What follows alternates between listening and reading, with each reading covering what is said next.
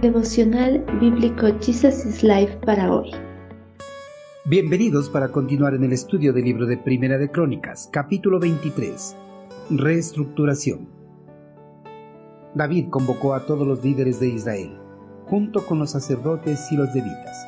Contaron a todos los levitas de 30 años o más, y el total sumó 38 mil. David dijo, de entre los levitas, 24.000 supervisarán el trabajo en el templo del Señor.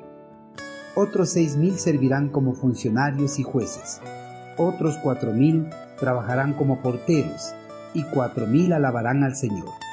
Pues David dijo, el Señor, Dios de Israel, nos ha dado paz, y Él vivirá siempre en Jerusalén.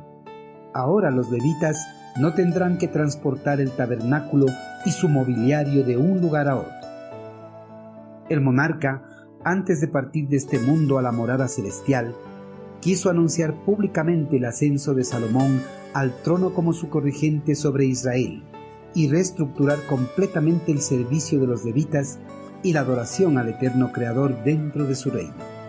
Con este fin, reunió a todos los líderes de Israel, junto con los sacerdotes y los levitas, para que estuvieran al tanto del nombramiento de Salomón como monarca de Israel y la reestructuración en el servicio religioso en el futuro templo de Jerusalén. Los levitas que respondieron a la convocatoria que hizo el monarca hebreo fueron contados. David quería saber cuántos levitas había que fueran mayores de 30 años. Este censo no produjo la ira de Dios como lo había hecho el anterior, porque los motivos para hacerlo eran diferentes. El anterior había surgido del deseo que tuvo David de hallar seguridad en el número de guerreros que tenía, mientras este último se hizo para organizar a los levitas para el trabajo en el templo.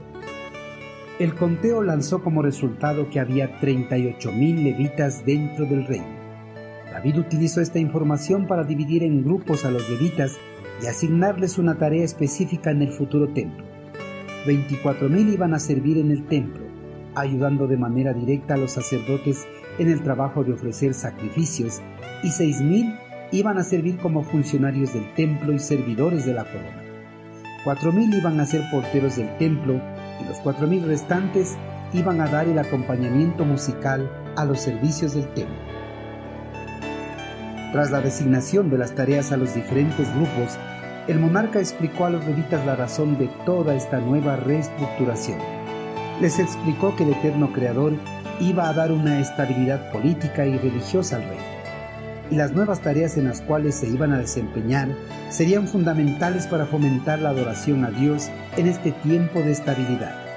Con esta estabilidad iba a haber un lugar central de adoración, como Dios lo había predicho en Deuteronomio, y ese lugar central sería Jerusalén. El arca y todos los artículos de adoración de Israel pronto iban a estar alojados en un templo permanente. La era del tabernáculo móvil y la constante peregrinación estaban llegando rápidamente a su fin.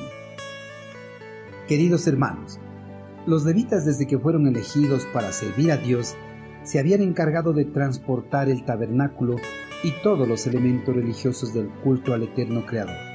Pero ahora, con la estabilidad que se acercaba para el reino, el tabernáculo desaparecería y los artículos del culto de adoración a Dios serían colocados permanentemente en el templo.